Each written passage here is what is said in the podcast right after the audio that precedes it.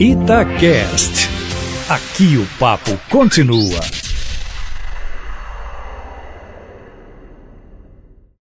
Olha, é sob grande expectativa que o presidente Jair Bolsonaro chega hoje a Nova York para abrir amanhã a Assembleia Geral das Nações Unidas, uma tradição que vem desde a criação da ONU, aí em 1947, com o discurso do então chanceler Oswaldo Aranha, embora tenha sido a então presidente Dilma Rousseff a primeira mulher a falar na abertura dos trabalhos das Nações Unidas em 2011. Mas a expectativa agora é sobre o presidente Bolsonaro, que começa levando na sua comitiva a Índia Isani Kalapalo, lá do Xingu, que foi vista em vários vídeos dizendo que não era verdade que a Amazônia estava pegando fogo e a floresta ardia em chamas. No dia anterior, uma outra índia brasileira, por sinal mineira, Artemis Chacreabá, de São João das Missões, no norte de Minas, participou da Cúpula da Juventude pelo Clima, um evento também da ONU, em que o Brasil, por sinal, foi impedido de falar sobre a justificativa de que não trabalha em favor do clima.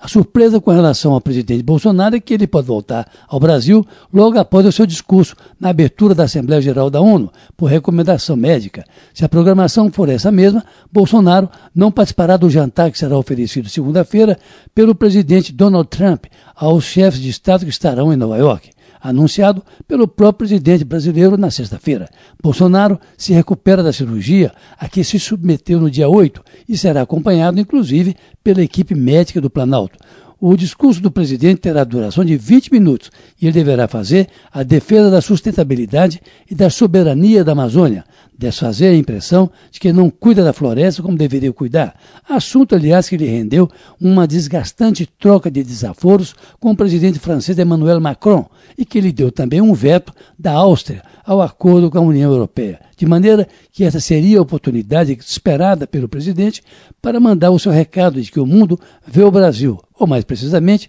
o seu governo, com maus olhos, numa espécie de preconceito pelo seu viés supostamente, segundo a sua assessoria, ideológico. O que não se espera é que o presidente Bolsonaro reacenda as polêmicas, ainda que não use um tom necessariamente conciliatório, até porque foge ao seu estilo, mas que consiga transmitir credibilidade na abordagem dos temas que escolher, sobretudo na questão da Amazônia, até porque agora em outubro o Papa Francisco abre em Roma o Sínodo dos Bispos, dedicado à preservação da Amazônia. O deputado Eduardo Bolsonaro, pretenso candidato do presidente à embaixada nos Estados Unidos, fará parte da comitiva. O maior interesse de Bolsonaro com o presidente Trump, de certa forma, está relacionado também com a possibilidade de o deputado fazer parte, pelo menos, dos cumprimentos ao presidente norte-americano, o que, em tese, fortaleceria o deputado, embora a política americana seja de absoluto pragmatismo e na defesa dos seus interesses comerciais